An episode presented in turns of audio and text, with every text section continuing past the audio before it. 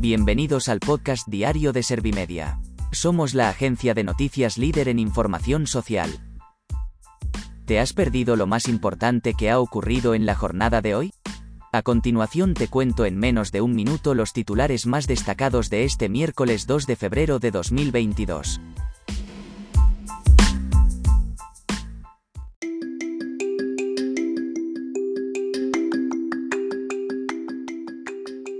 UPN otorgará a la reforma laboral los votos que le faltaban para su convalidación. El paro sube en 17.173 personas en enero, aunque es el segundo mejor dato de la serie histórica. Casado afirma que los datos del paro confirman que la contrarreforma laboral no es una buena idea. La incidencia de COVID-19 cae 130 puntos y las hospitalizaciones bajan de 18.000. Bruselas desoye a sus expertos y considera el gas y la nuclear como energías verdes.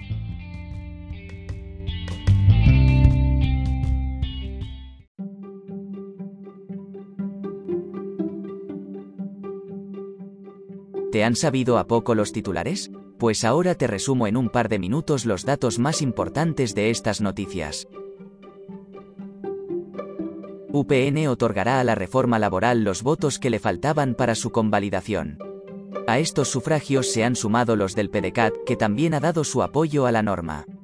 Antes de conocer esta postura, Calviño ha agradecido a Ciudadanos su mano tendida para aprobar el texto. Por su parte, la formación naranja ha asegurado que el PSOE se muestra firme en respetar el acuerdo entre los agentes sociales. El paro sube en 17.173 personas en enero, aunque es el segundo mejor dato de la serie histórica.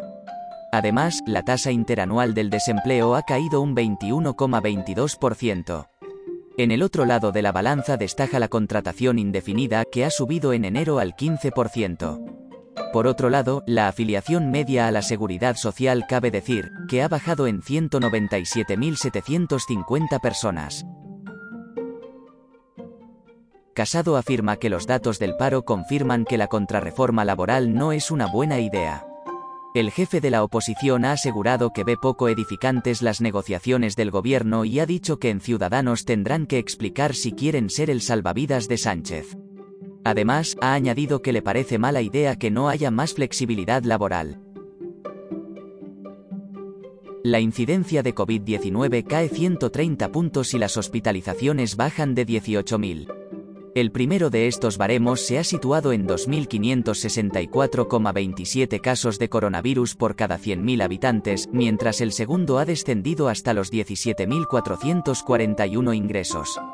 Además, el Ministerio de Sanidad ha reportado un total de 10.125.348 casos y 93.857 muertes registradas por la infección desde que comenzó la pandemia en España. Bruselas desoye a sus expertos y considera el gas y la nuclear como energías verdes. La organización ha asegurado que su misión y obligación es la neutralidad climática. Desde el gobierno han sostenido que la UE distrae inversiones con esta propuesta. Además, han señalado la posibilidad de que el estándar de la Unión se vea mejorado a nivel nacional por terceros países.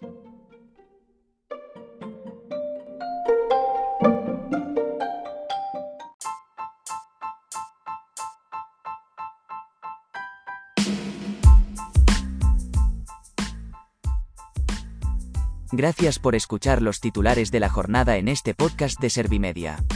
Como habrás notado, soy una inteligencia artificial que está aprendiendo a contar las noticias más relevantes de cada jornada.